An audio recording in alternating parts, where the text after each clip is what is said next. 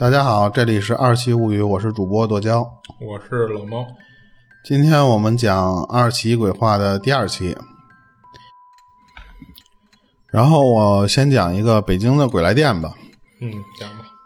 这事儿发生在二零一三年夏天，当时有一个号码深夜会给别人打电话，但是这个号码诡异之处呢，是他总共会给你打五次电话，每一次电话你接了之后的声音都不同。第一次你接这个电话呢，会是一个女人哭，一般人听见这种事儿，而且他是对他是大晚上嘛，所以基本上听了就会挂了。嗯但是你挂完之后，过一会儿他还会给你打，总共这个电话号码会给你打五次电话。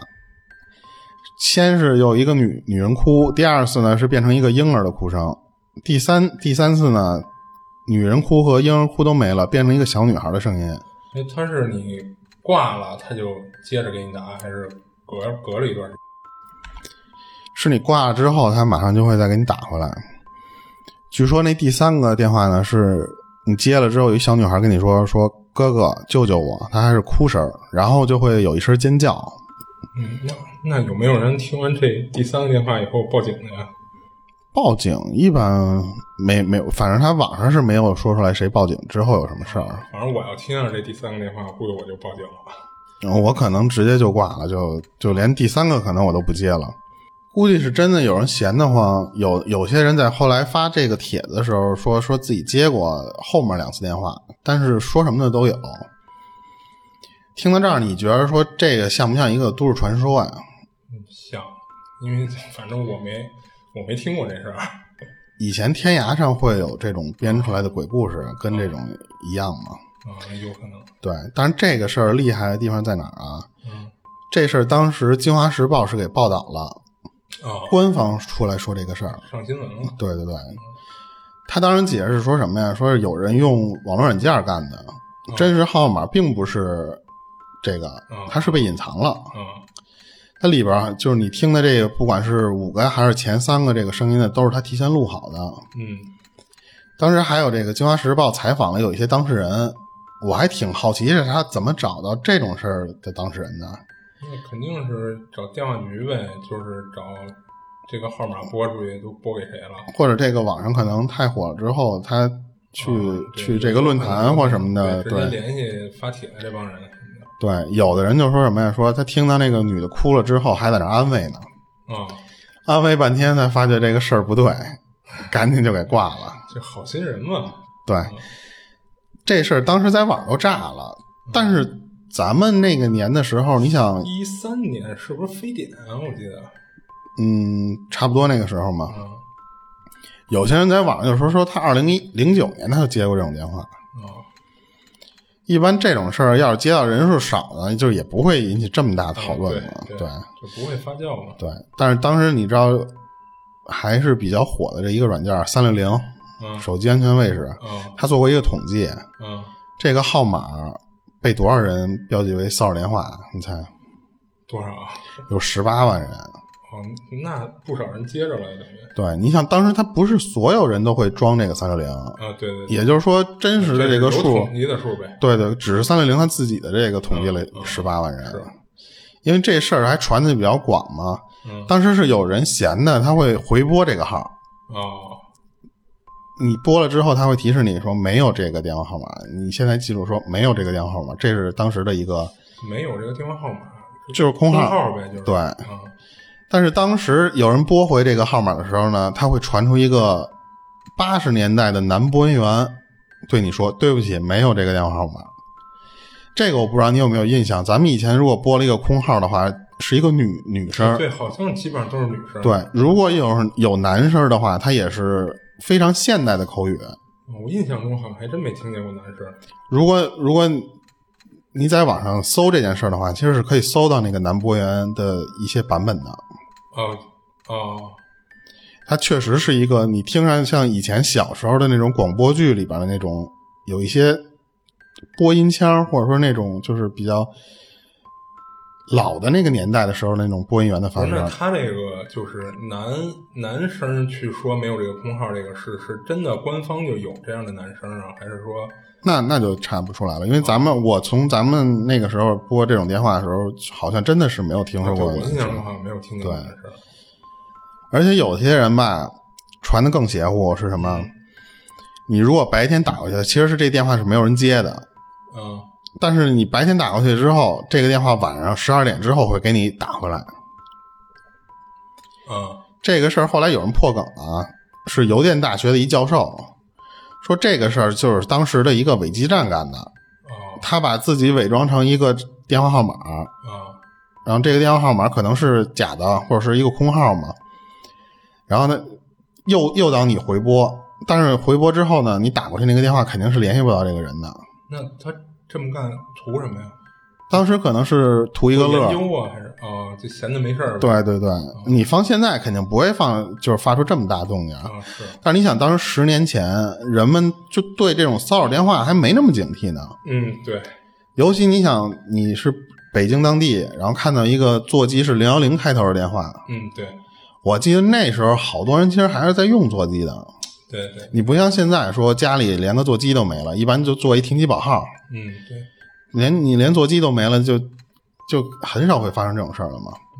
不过现在我妈就是石头园那边还、还留着座机，嗯她是为什么呀？她是觉得说有些老家人，或者说像她那一辈的人，他们只记得这个电话，哦是是是，我们家封那个座机也留着，然后目的也是说那个接一些对对，逢年过节会有一些问候老老人。对你包括那个我姥姥，我姥姥虽然知道那个我爸妈手机号什么的，但她一般也还是打我们家座机。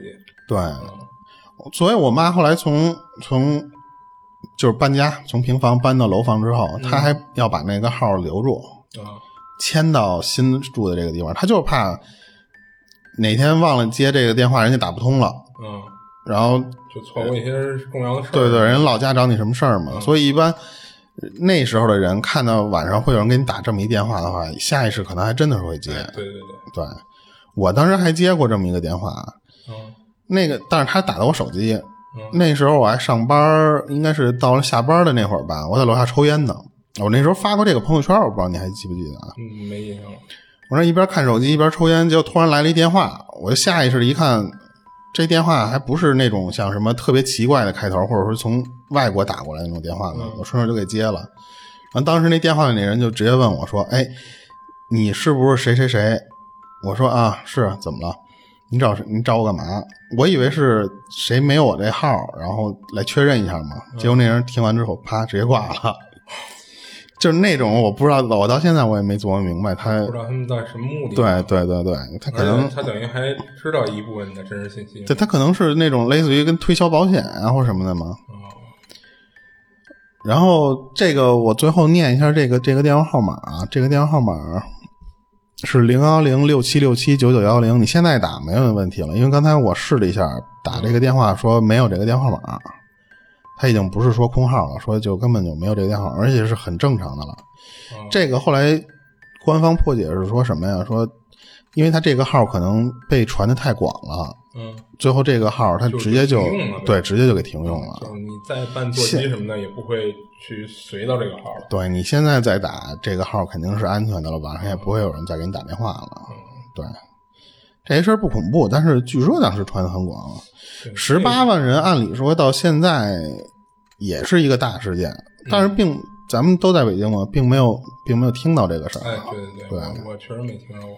对我这事儿就讲完了，不恐怖，但是觉得是挺离奇的这么一事儿我觉得。这个事儿，你像后续传的这些版本，有可能有一些演绎成分在里边儿。对，越传越白天打了，晚上就给你拨回来什么的。越传越夸张了嘛。就尤其是你到第四个、第五个电话没有人接那些的时候，你传什么的都有。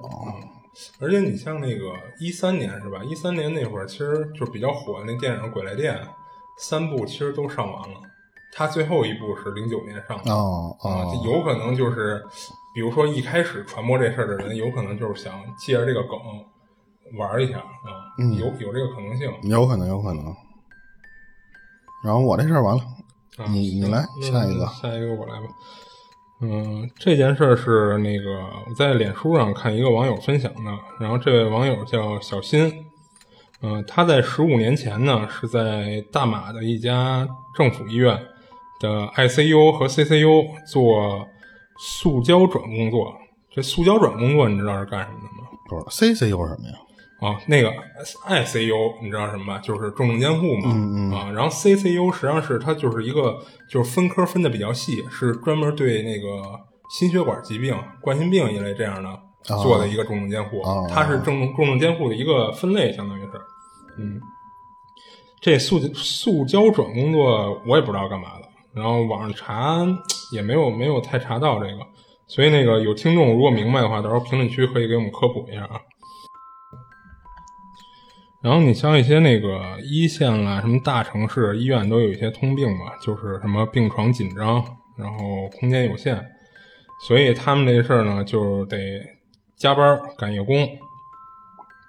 然后你像住过院或陪过床的，应该都知道，就是半夜里的医院，就是阴气比平时还重。嗯，因为本来人就少了。啊，对对对。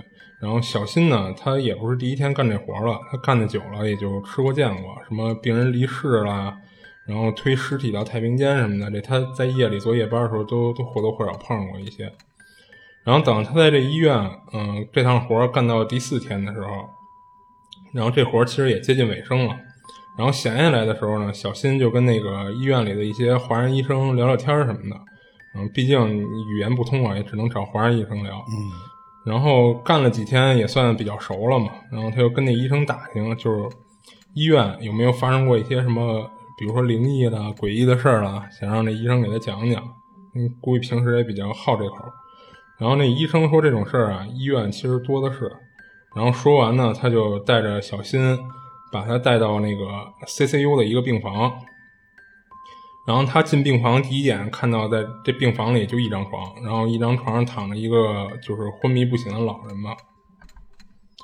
然后那医生就跟小新说。说从医学角度上来说，这个老人其实一个星期前就已经没得救了，然后他的身体已经有很多地方开始腐烂，内脏器官基本上都已经衰竭。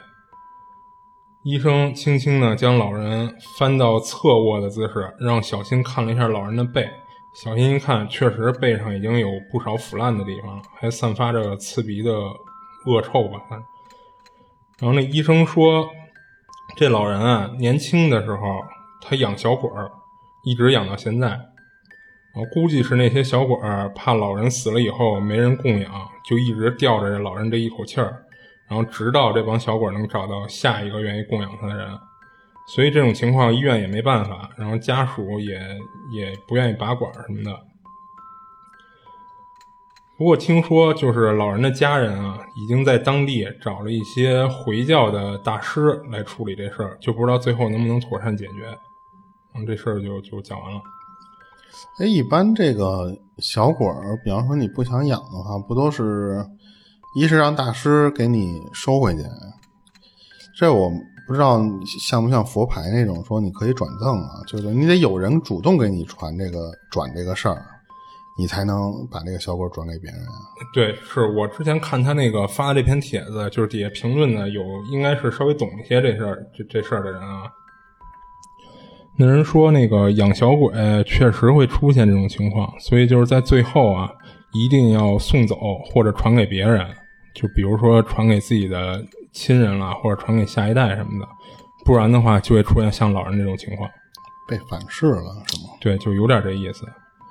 嗯，然后其实我我我也有一种想法啊，就是我觉得他这小鬼儿，就是会不会没有那么大能力，就是能让这人就是不死，一直吊着一口气。我觉得这可能是是这个，就是这个，这就不懂了。这小鬼这东西，有人说很灵嘛，还有好多人不都说因为小鬼出事儿吗？对，但是我感觉他这个就是能让人吊着不死，这个这个这能力有点过大了。而且你说你吊多久啊？嗯，是吧？所以我觉得这个会不会是这种情况？就是说那个你像老人，就是他等于就是到了末期，他一直处于这种状态嘛，他肯定没法去供养这小鬼嘛。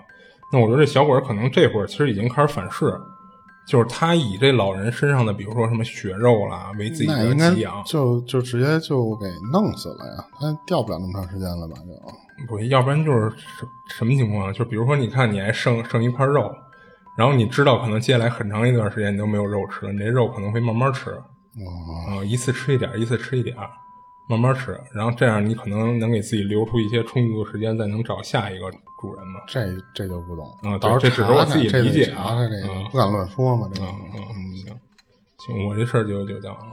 行，那我说一晚上上厕所的事儿吧。嗯这个发生这事儿是一女的，她是前几年发生事儿，那时候她还跟她爸妈住一块儿呢。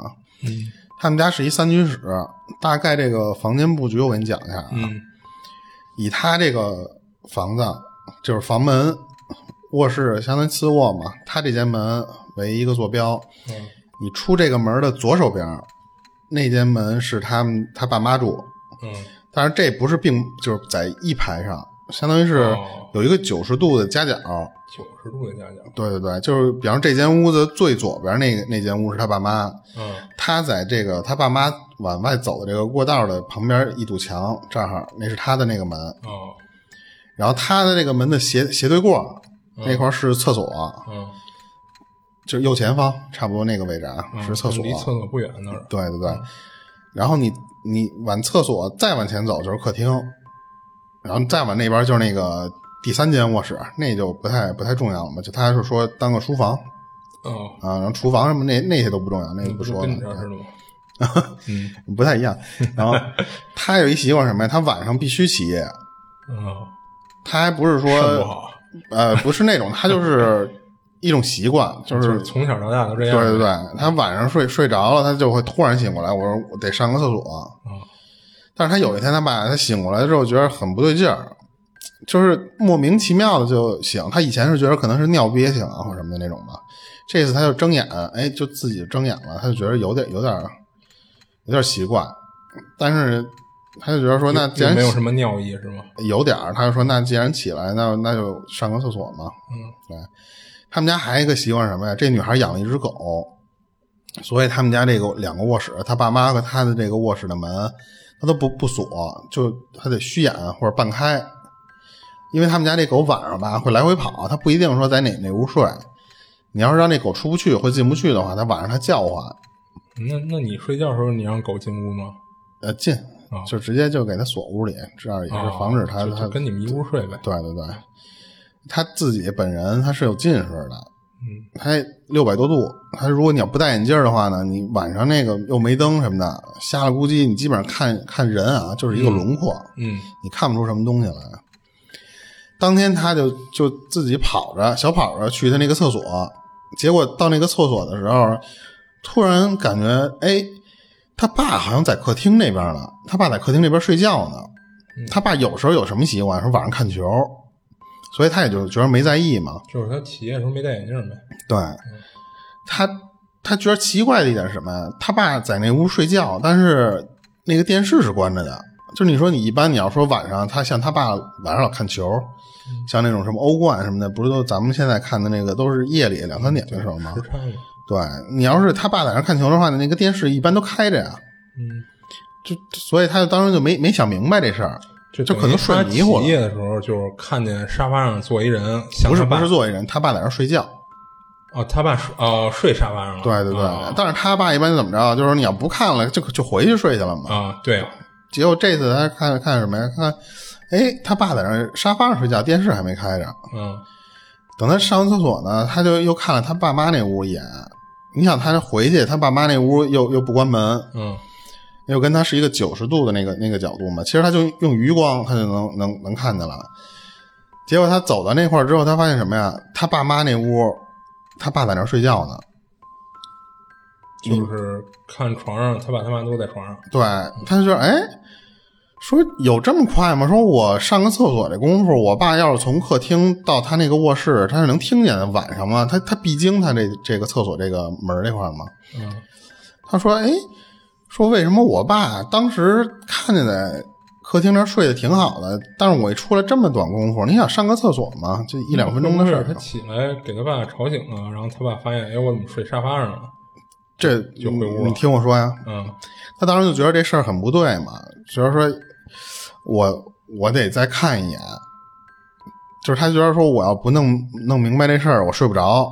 嗯他这时候他已经进他屋了，这时候他就觉得说我得弄明白这事儿，他又从他屋退出来了。他又看了一眼他爸那屋，确实他爸在那边睡呢。接着他就奔客厅那边去了。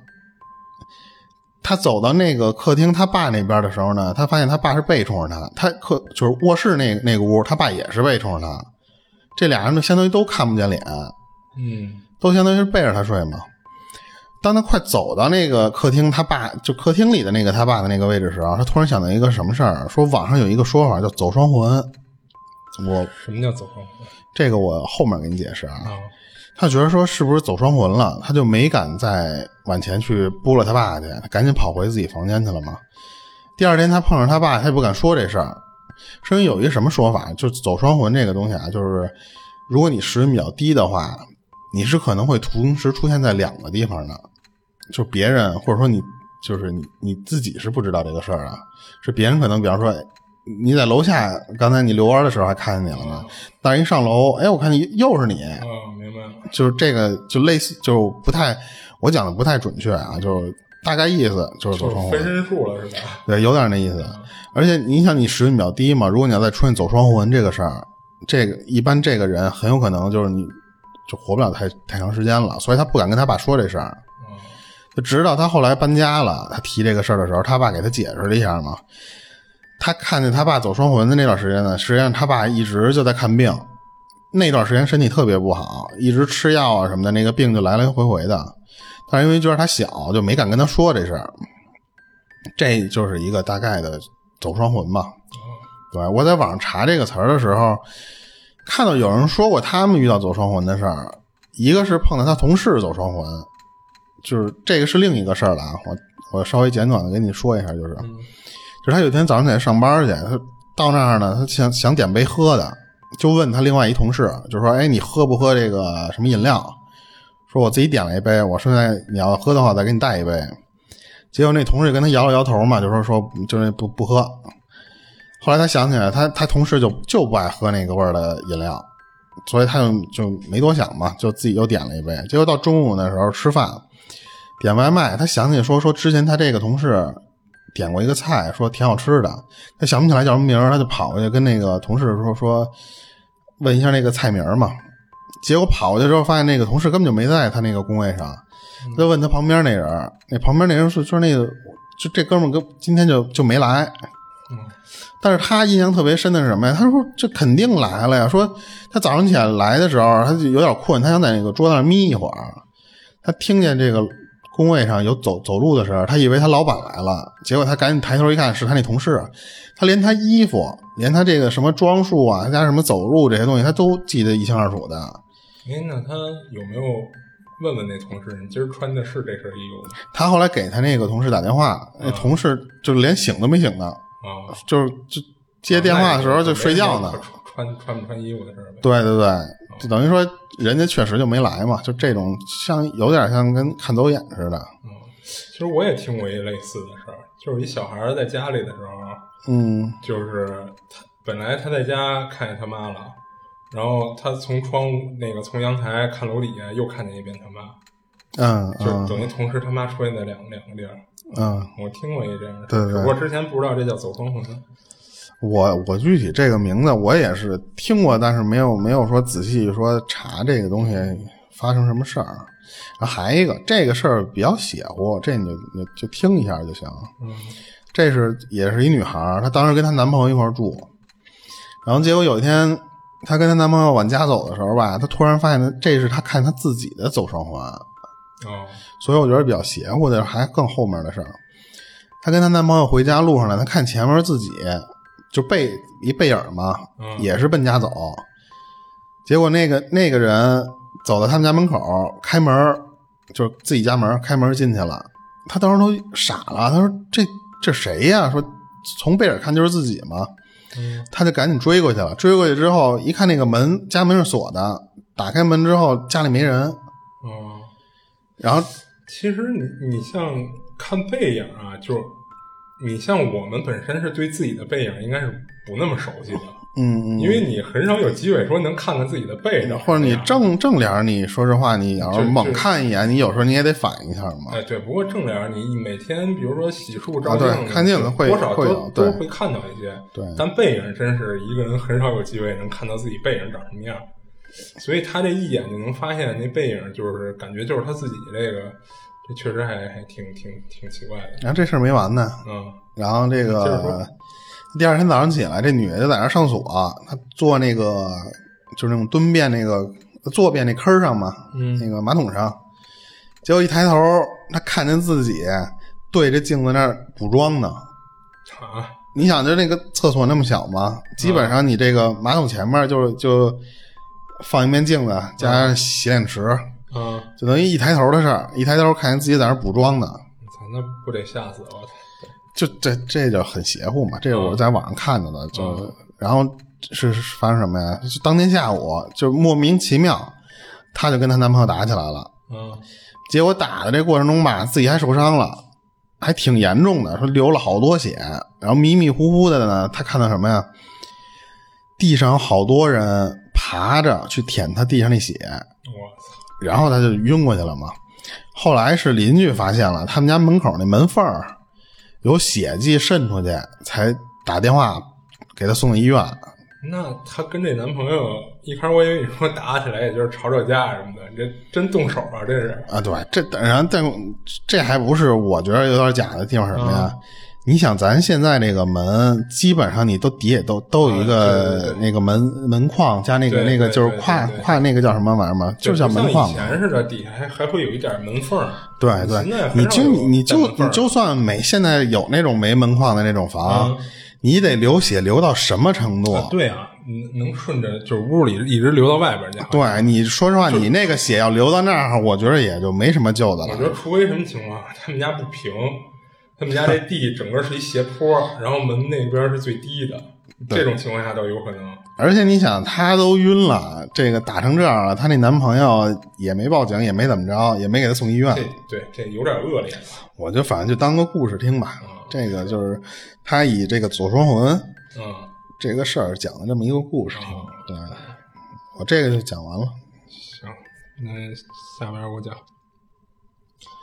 嗯，这个经历呢，是一位叫苗嗯嗯的网友分享的，就是他真名他其实发出来了，但我觉得出于隐私，我就不说了。然后后面就叫他老苗吧。然后老苗有一发小，那发小比较奇特，因为老苗说他这发小啊有阴阳眼，就因为他这阴阳眼，从小到大老苗就没少被他吓到过。就是因为他他一朋友老能看别人看不见的东西嘛，就是尤其有时候他们晚上出去遛弯儿啊、玩了什么的，就经常时不时的他就看，就是给他说一些他没看见的东西，就老吓着他嘛。然后十年前那天晚上，就是老苗跟平时一样，就是下班以后约了几个朋友一块儿到大排档，然后吃饭扯闲篇儿。就他那会儿单身嘛，所以就是自己时间比较自由。你像我们现在这种有家有孩子，就就很难说下班还约一下，嗯。然后他这有阴阳眼的朋友呢，就是有一臭毛病，就爱迟到。就是每次约着一块吃饭，他基本上都是最后一个到的。然后最狠一次就是迟到一小时。那还吃什么饭？不过这么多年下来，就是他这帮朋友也都习惯了嘛。然后这次也一样，知道他有这么一毛病嘛，所以就是他他们提前到大排档这帮朋友就给他留了一空凳子，就是因为怕吃饭人多，就是都互相挪凳子什么的就没地儿了嘛，就给他特意留了一凳子。然后等他等他们吃了一会儿的时候，他一朋友到了，然后大排档嘛就在路边上，然后他那朋友骑摩托车来的，就是一下摩托车就正好就看见他们这桌了。就停好车以后，就就赶紧走过来了。但是走过来以后，特奇怪的一点什么呀？就是他走过来，他没没没立马坐下，他在桌子旁边就是站站那发愣。然后老苗就问他干嘛呢？赶紧坐下点点吃的呀。谁知道他那朋友说怎么做呀？就坐着一个红衣服的一女的。啊，其实这块就是我一直有一疑问啊，就是这些阿飘看起来会跟我们有明显区别吗？就比如说你说像有一些阴阳眼的人。就是他怎么分辨就是路上哪些是鬼，哪些是真人？我一直就觉着说这阴阳眼这东西，嗯，嗯，你就是你说了，别人没法信嘛。啊，对，就是很难让人信服。对，但是我后来我是在网上我看上有的人说，他说自己有阴阳眼的那种，嗯，他说看到的那些说灵体啊或者什么灵魂的那些东西，他和真正常人他不太一样，他是有点半虚，哦，他不全虚，就可能你你稍微能透过他能看到后面一点点东西，嗯，或者是什么呀，就是基本上那个人就。他就是一个姿势或者一个什么，他来回做这件事儿。啊，他说那种就是行为比较诡异嘛，嗯，对，能让你一眼就感觉说不太对劲儿。然后还有一种就是说，他可能不不是实体嘛，他会有一些透明的那种感觉。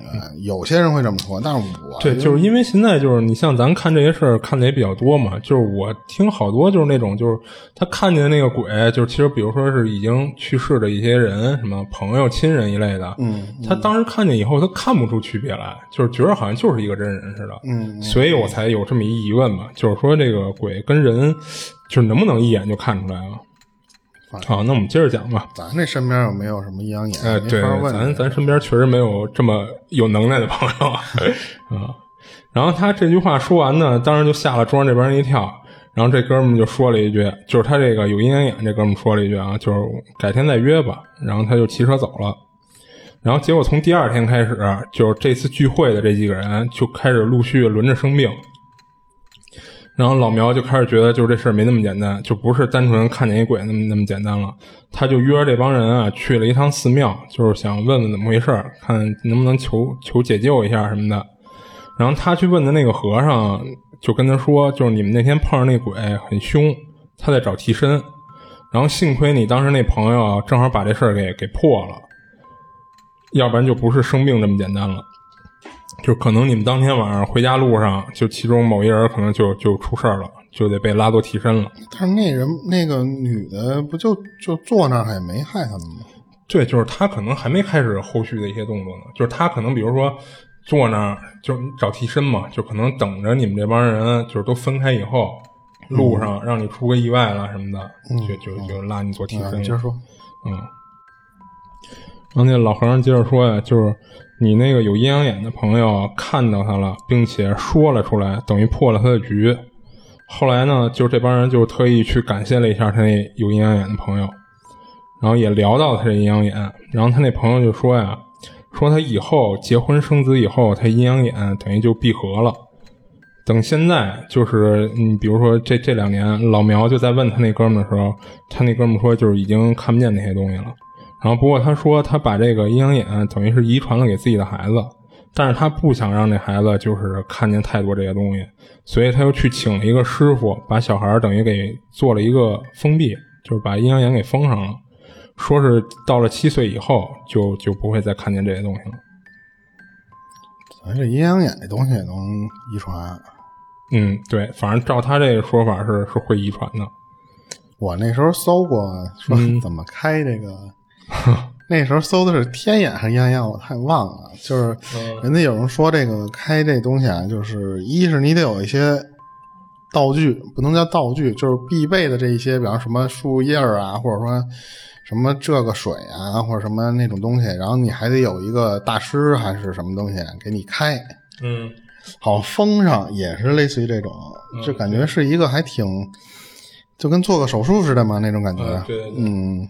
他这就好像你一个隐性的器官似的。然后人有些人也说这个天眼是什么东西，就是咱这个就是说这个就是小孩能看见那个东西。嗯，这不是说眼睛干净啊？对，什么几岁之前？对，然后然后那些长大了之后，一般人不是说说会说话之后就看不见了吗？但是有些人会说话之后还能看见，就是因为他那个小孩能看见的那个原因，就是他这个天灵盖那儿，他以前不是没有长好，没没发育，没发育好嘛？对。然后那些长大还能看的那些人，说是也就是那个地方还是没发育好，所以他还能看到。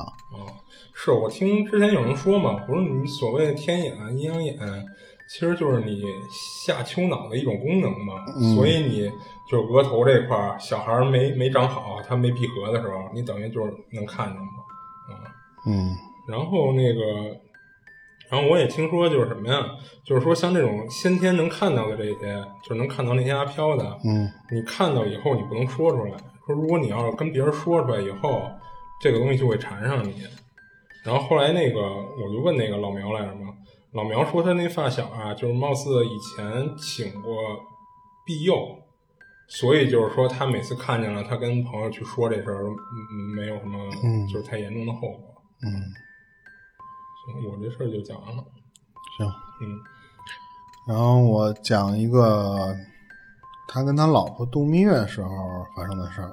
嗯，这是他那他跟他老婆去欧洲那边度蜜月去，订了一个旅馆，也是其实前面都是常规套路嘛，就是觉得说这个旅馆便宜。哦，是，他订那地方就是一个离市区特别远的一个旅馆。哦，所以它便宜嘛。嗯，对。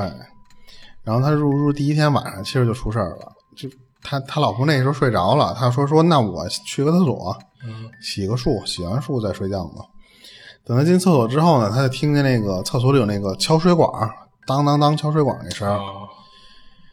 进去之后呢，这个声音是从厕所又转移到门口去了。厕所转移到门口。对，一般进一进门厕所，然后那个声儿从厕所传到门口那边去了。嗯他当时就说说太累了嘛，说别闹这事儿了。他知道有点这种神了鬼了的东西嘛，但是他当天有点累，说说就别管了，说只要就是能忍就忍过去嘛这一天，所以他就回去睡去了。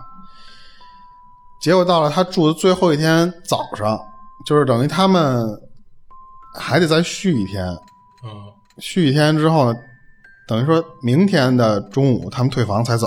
嗯今天早上起来这会儿，这个时间段，他和他媳妇儿呢在这楼底下吃早饭。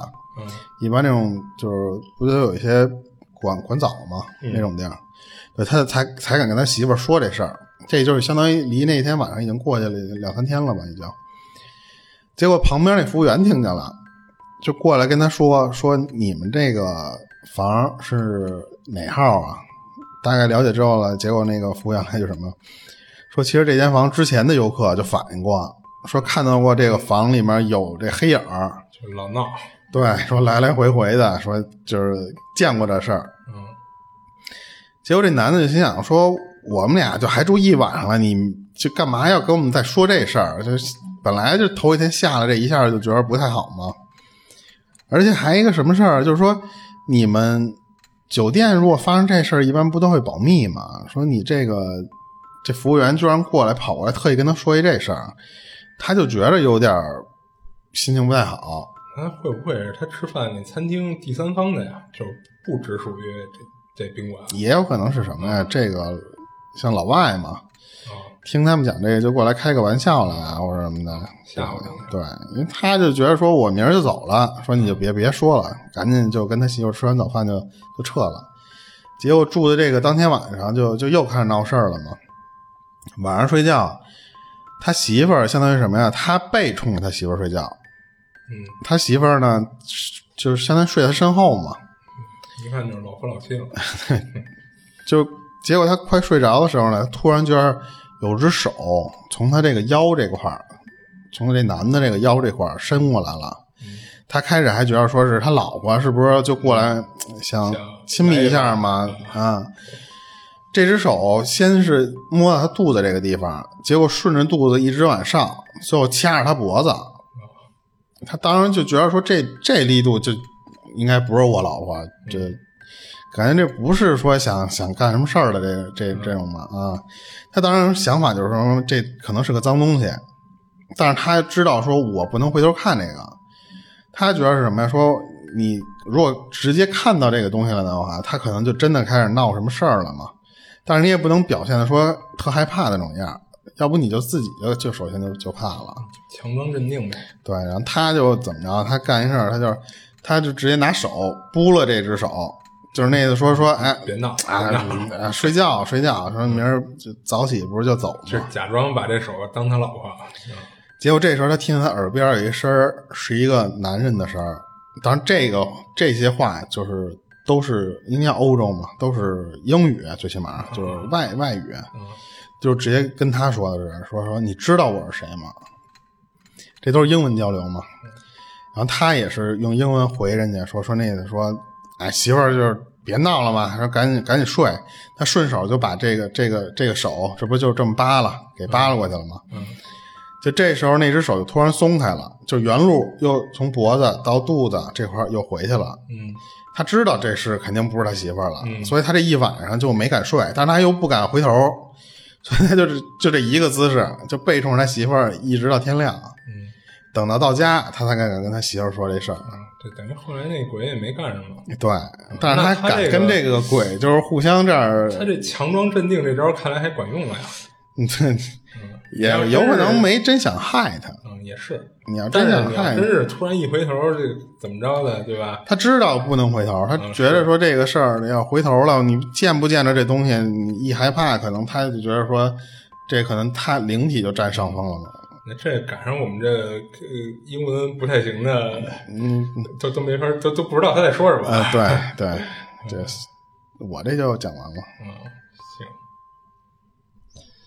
行，嗯嗯，该我了哈。然后我给大家分享的这事儿呢，是听一个就是大咱们几岁的一大哥讲的。嗯，这大哥说是九几年那会儿，具体哪年他不记得了，就是北京的一个知名医院，然后哪个医院我们就不说了啊，回头再给我们发律师函什么的。一天，这医院的太平间工作人员老王在清点遗体时，发现少了一具遗体。少的这位呢，就是前两天刚刚过世的一个五十多岁男子李某某，因为心脏病去世的。然后丢了一个遗体，这哪行啊？回头家属也不干啊。然后老王就赶紧向医院的领导上报了这事儿。然后医院听了就赶紧安排人手开始查，什么调监控啊，然后问老王过程啊什么，然后问相关护士、什么主治医师什么的，就是查了一溜够，但是毫无线索。不过这几就是查了这一两天嘛，就发现家属也没有联系医院，说什么领遗体、拉火葬场火化什么的，就是后续这些东西，就是家属也没联系医院。然后医院就讨论分析这事儿，最后觉得最大的可能啊，就是家属比较传统，然后不想火化遗体，准备土葬，所以就偷偷的把这个李某某的遗体给给偷出去了。然后想来想去，觉得也只有这么个解释了，也就没有太就是再再再在意这事儿了。等到第三天的时候，医院里出事儿了。出事儿的地方呢是医院的住院部，这住院部离太平间不远。当晚住院部值班的护士是小张和小刘。小张在护士站填写药单，小刘在药房配药。十一点多的时候，护士站里的小张正写着药单呢。这会儿，他余光看到住院部走廊的尽头站着一个病人，并且往这个方向走来。一开始，小张以为是要去厕所，也就没太在意。结果没一会儿，这病人就到护士站了，显然不是去厕所的。同时，小张还闻到一股刺鼻的恶臭。小张虽然觉得有点奇怪，但是药单正写一半呢，没打算停下来。谁知道那病人突然递过来一张药单，并且对小张说：“护士，您帮我看看，我这药单是不是配错了？”小张拿过药单就看了起来，药单上写着李某某，男，五十六岁，诊断为心脏病。然后后边就是药单内容什么的。然后小张一下就反应过来了，这不是前几天刚去世、遗体还丢了那个病人吗？这会儿小刘还在配药房配药呢，就听突然传来一声尖叫，他听出来是小张的叫声啊，就赶紧冲出药房，冲着护士站跑了过去。过了一段时间，巡楼的保安巡视到护士站的时候，就发现昏倒在地的小张和小刘，然后赶紧叫医生，好在没什么事儿，只是昏了过去。小张和小刘醒了以后呢，就把发生的事儿和医院说了一遍，医院也是半信半疑的。结果没没过几天，小张因为突发心脏病就死了。医院发现小张就是李某某当时的临床护士，而小刘后来也因为刺激过大，导致精神不太正常，就有点疯了，就开始胡言乱语什么的。嗯，然后这事儿发生以后呢，也从医院传出了一种言论。说是李某某的死啊，极有可能是一场医疗事故，就有可能是开错药或者配错药导致的死亡。不过从这件事的内容来看啊，就是配错药的可能性更高，要不然他这李某某应该去找他主治医生什么的呀，不会是去找护士嘛，对吧？嗯，行，我这事儿讲完了。行，嗯啊，行，那我讲下一个故事。嗯这是一个女孩当导游的时候的事儿。她原来是一个演员，后来这演员就反正也没做大嘛，就是应该是一个小明星。小演员。对对对，后来她就转行了，转行当导游。嗯这女孩比较喜欢就是跑来跑去，她喜欢到处玩那种感觉嘛。嗯所以最后她当导游就觉得正好符合她这个期望，所以就一边工作一边玩嘛。对他就是讲的是他有一次带团到台湾那边，那边他入住了一酒店，那酒店比较古老，就是有点跟城堡似的那种，嗯就是它有三个是住宿的楼，就是一楼、二楼不是就是一号楼、二号楼、三号楼嘛。他当天到了那块之后，给他分的那个楼是一号楼。他这他自己比较爱追剧，就是喜欢拿个 pad 啊什么的，就走走到哪儿他就看到哪儿那种。他到了那房间放完行李，就说：“那我赶紧连上 WiFi 就追我那剧嘛。”他突然发现那个房子那信号特别不好，他说这个就有点影响这追剧了嘛。他就给那个前台打一电话说：“哎，我这房间这信号太次了，说你给我换一间行不行啊？”这前台说什么？前台说这现在已经就是旺季嘛，而且你这入住时间就已经这么晚了，就没房了，满了。对对，他说那我就再试试，说我再试试这 WiFi，就是还能不能就将就用嘛？结果发现试半天这 WiFi 也不行，说这就是用不了，影响看剧了。说那我这次说那就别打电话了，说我就跑前台去，就亲自去。结果到前台，他跟那个前台编了一理由，说我这有一文件说需要处理，假装办公嘛。啊，你这个 WiFi 不好用嘛，说影响我这工作了，说你你再给我找找这房，就磨这个前台嘛。这前台说这没辙了，说你这个时间点就真的没了。说但如果你要是不嫌弃，我们这儿还有一个地下室在三号楼。说你要是不介意，你就去那间房间看看去。说那间房要是没问题，你就入住。他当时就是一心就就想看剧，就就说只你这 WiFi 信号要好，就我远点远点了，因为他三号楼嘛。他说不用去看去，说我就直接就拿着行李，他就小跑了，他就奔那楼就去了。他不是说地下室吗？那个地下室它有点奇怪的地方是什么呀？它不是长明的那种灯，嗯因为一般酒店它那个楼道里的灯都不会灭啊，它一直开着。但是那个地下室它奇怪的地方就是它那个灯是声控的，那我觉得可能它这地下室就不是那么常用，可能，嗯，嗯，要不然应该也会装长明灯。他这一边走嘛，你身后那灯就相当于一边就就跟着灭。嗯当时就觉得脑子里全是这追剧上面嘛，他就没想那么多，就说你赶紧进屋连 WiFi 嘛。结果一试这 WiFi 这个还不错，就是说那就就挺好。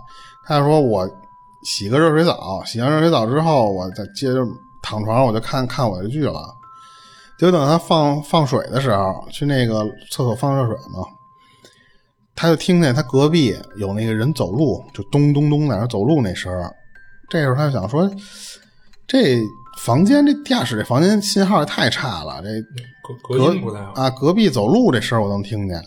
他结果听见那个走路那声儿，还从隔壁那屋里咚咚咚一直走，走到门口，然后走到楼道里去了，然后从楼道里边这走廊里又来来回回就这么咚咚咚咚来回就就来回乱窜。嗯他说这我给前台再打一电话，他就说那你你给我查一下，说我这个是不是隔壁这个房间也刚才有人入住了？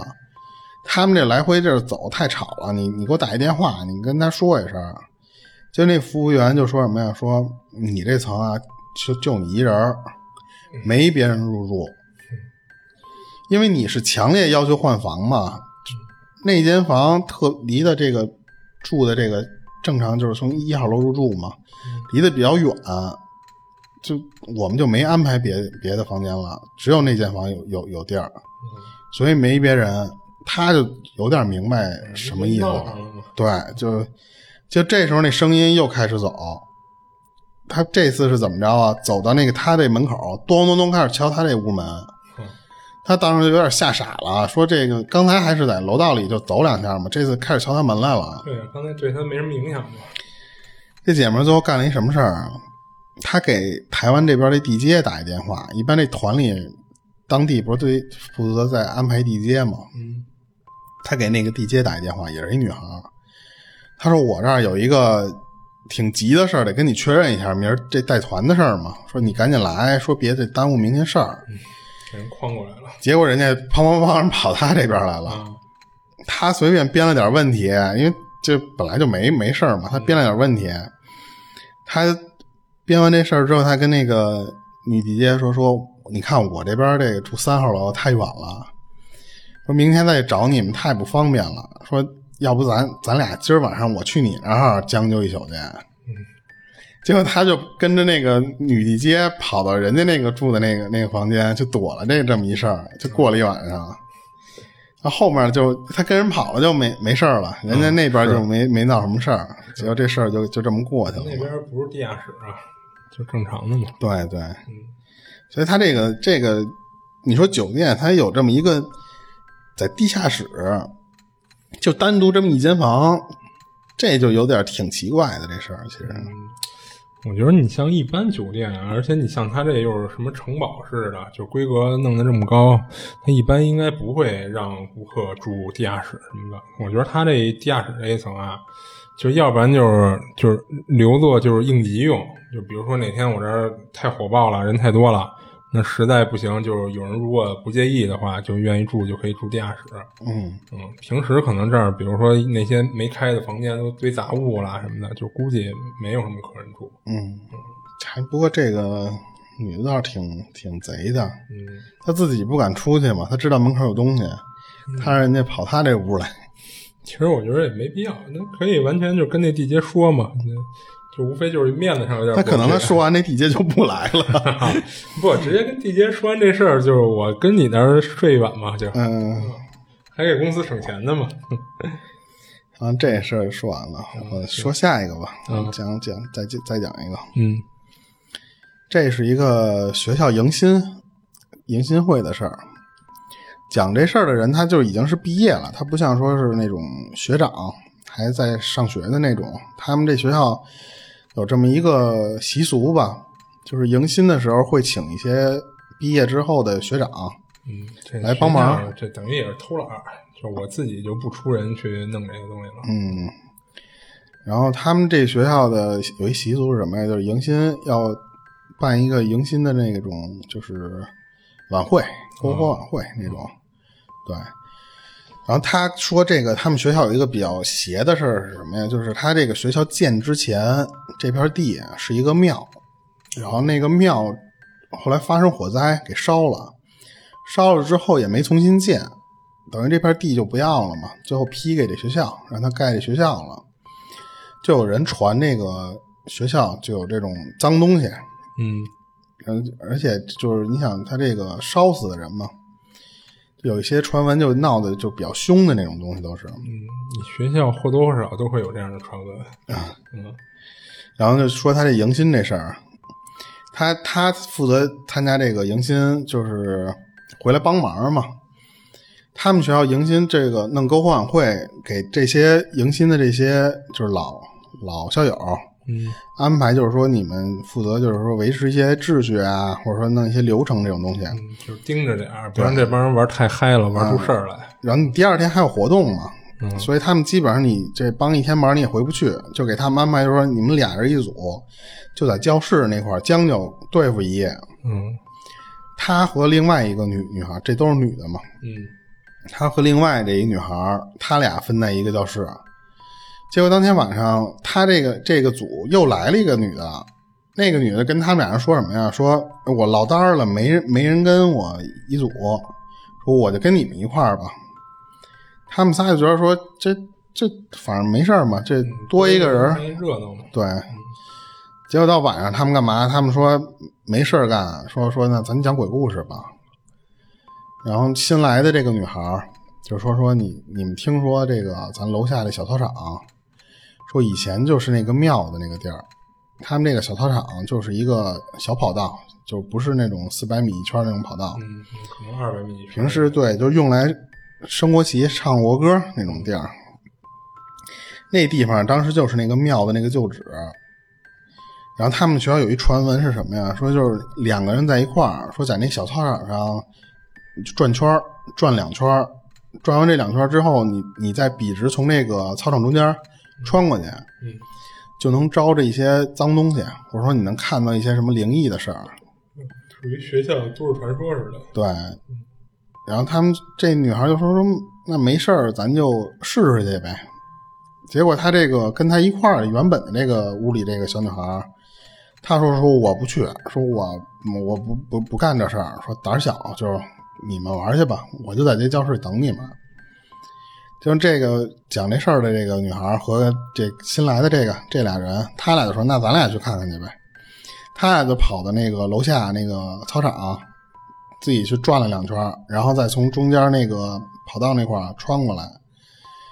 他们以为就是说能招什么东西嘛，结果转完这一圈等半天，哎，也没什么事儿发生。就是说，这到底真的假的嘛？就是传的这种灵异游戏，这大部分都都都没事儿。嗯，这女另外那女孩就说再等等，再看看，说有没有这个事儿。反正也都转完这两圈了，再看看。结果等半天还是没事儿嘛。这俩人就说说那就就回去呗，说这个没看见。这同时，这时候这个教室里这个没出去小女孩，她就说说想上厕所，她就自己说就推开门去楼道里边奔那厕所那边走。就这时候，他发现什么呀？他发现前面就就楼道里边有俩人在那儿背对着他在那踢正步，他就以为是去楼下玩这俩这俩同事同学嘛。嗯，他说那个说你俩这还不回来，说给我一人放这教室里边。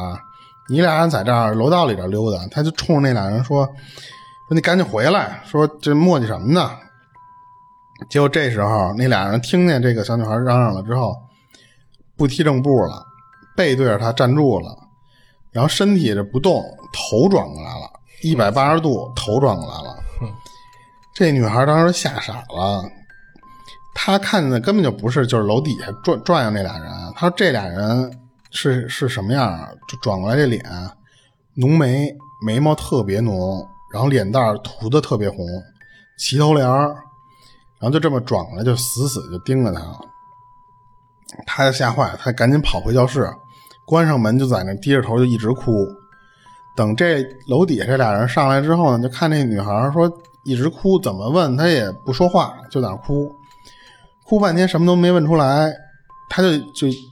讲故事那个另外的那个女孩，她要说说你是不是被谁就是有同同学过来吓唬你一下，他就就说那我去楼道里看看去。啪，他把门打开了，到楼道里，他左看看没有，右看看没有，那就是那就回来呗。等他转身要回来这会儿，他就余光看到远处有俩人在那踢正步，他知道有点可能是。不太干净东西嘛，他赶紧把门关上了。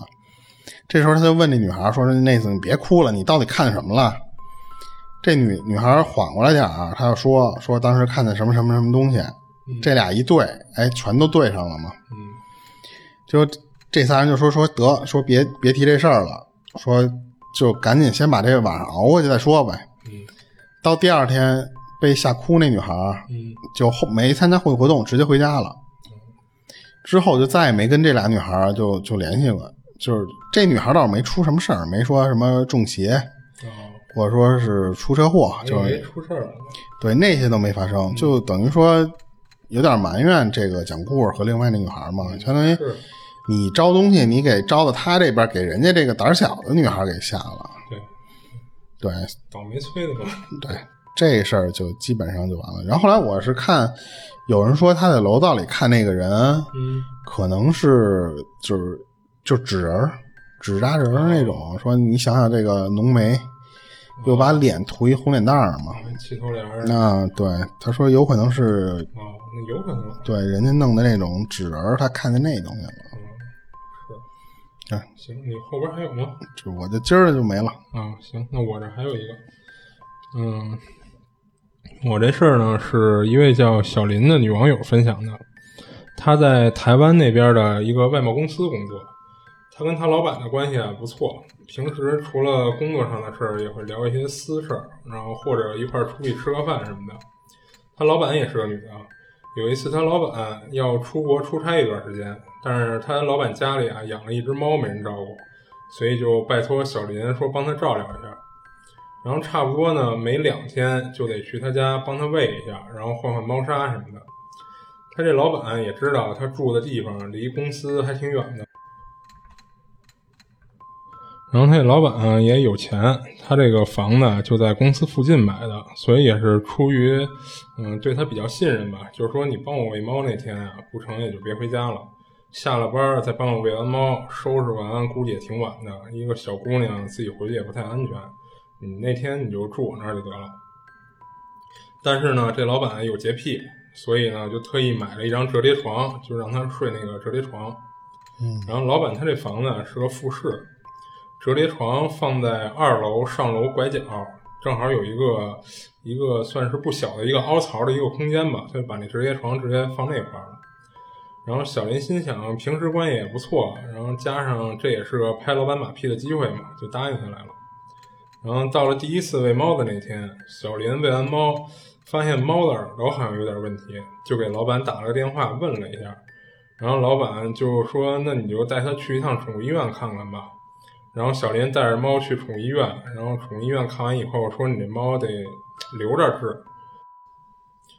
然后他就把猫留那个宠物医院了嘛。不过就是这一趟折腾下来已经挺晚的了，他就想，那干脆就住老板这儿吧。然后这是他第一次住这啊，以前帮老板照顾过几次猫，不过都没住。毕竟只要不是太晚，谁都愿意回自己家住嘛。就是俗话说“金窝银窝不如自己的狗窝”嘛。然后更何况她还有一个同居的男朋友，跟那儿也没事儿干呀，他就坐在一楼的沙发上看电视，然后看困了以后，他就关了电视回二楼睡觉去了。躺下还没睡着，正刷手机呢。突然就听到楼下大门有那个转锁眼的声音，就是好像就是插进去钥匙，然后生怕吵着屋里的人，就慢慢的拧开门锁那种感觉。然后小林呢就以为是老板回来了，不过一想不对啊，这才出差没几天，而且刚才还跟老板通过电话，也没说过今天要回来，就赶紧大声的问了一下谁啊？问完以后就没声了，门也没打开。小林就以为自己听错了，就没再管。但刚出了这事儿吧，他也没这么快睡着，然后就接着在床上刷手机。然后过了一会儿，突然一楼的电视自己打开了，而且音量是越来越大，大到最后我都觉着震耳膜的那种响度了。赶紧爬起来下楼，把电视用遥控器又关上了，心里直嘀咕：就是老板家别看这么豪华，然后电视买的不太行，这什么破毛病？就回去继续睡。结果这时候他都觉得这个不是，哎，对他都没往那方面想，嗯，觉得还是只是电视出毛病了，嗯。结果刚躺下，电视又开了，嗯，就突然一开呀，加上声也大，就吓得小林起了一身鸡皮疙瘩。不过他这会儿吓也不是那种什么灵异的那种吓，他就是完全被声给吵着了，嗯，然后就赶紧下楼再关电视。他这次怕就是自己又开嘛，他就把电视插头给拔了。然后拔了以后呢，他就再次回二楼睡觉。这会儿就更诡异的事儿就来了。小林钻进被窝躺好以后，就突然感觉身下的床单有点异样。然后他仔细的感受了一下，发现就好像是有人在床底下用指甲挠他那床单似的。但是没挠两下就停下了。就在小林想要不要查看一下床下的时候，就听到床底下突然发出了一声叹气声：“唉。”小林吓得一下就叫了起来，赶忙开开灯，然后做了一会儿心理建设，才壮着胆子快速的看了一眼床下。通过那快速的一瞬间，发现貌似床下没啥事儿，然后就又稍微慢一点的看了一遍。这次他在床角的位置，就是床底下床角那位置，发现了一样东西——电视遥控器。小林就纳闷了，他记得电视遥控器他关电视的时候放在了茶几上，怎么跑床底下来了？想半天也没想明白。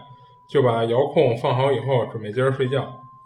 刚关上灯，就看到楼梯口的位置有一个长头发的男人，就好像站在楼梯的中间，然后只露出了上半张脸，观察楼上的情况一样。但是因为刚才这一堆情况，小林觉得那应该不是人，就这会儿已经开始往灵异那方面想了，就吓得拉上被子捂住脑袋，一直等到天亮。天一亮，赶紧就冲下楼，冲出屋子，到电梯间按了电梯。电梯一到，就赶忙冲进去了。就在电梯门要关上的瞬间，小林听到了身后传来一声冷哼声。他分享的经历就到这儿结束了。然后后来我问他这事儿啊，跟他老板说了？他说没有，说因为这种事儿很多人没有亲身经历过，也基本上都不信。然后再加上也没有什么证据，所以不好说。然后我又问他，你老板后来有没有发生过什么事儿？他说没听老板说过什么，反正他是再也不敢去他老板那儿了，也不敢跟那儿过夜了。嗯，然后这故事就讲完了。然后听完他这个事儿吧，就是我感觉，嗯，就如果确实有鬼的话，就是好像对小林也没有什么太大恶意，也没对他做什么，就好像本来就是住在那儿的主人似的。然后那一声叹气啊，和最后那冷哼，感觉就是小孩儿不被大人允许看电视的一种不满似的。后来我在网上查过一些资料，说那个像这种叫。叫什么呀？叫地基主。地基主是咱中国这边闽南文化传出去的，然后影响到了福建和台湾那边。南方那边比较说这种，就讲这种事儿是吗？对对。然后它地基主是什么呀？就是一种，就是类似于房子的守护灵。它没有恶意，就是比如说，可能在你这房子里出现一些，比如说火灾危险的时候，有可能还能就是提醒你一下什么的。嗯，就是这么一种东西。行，我今儿要讲的就都讲完了。行行，那我这边也没了。嗯，行，那今儿咱到这儿吧。行，嗯，这里是二期物语，我是剁椒，我是老猫。嗯，我们下期见，下期见。如果您有灵异相关的经历，愿意和我们分享，欢迎您微信搜索公众号“二期物语”，您可以给我们投稿，同时主播可以拉您进群。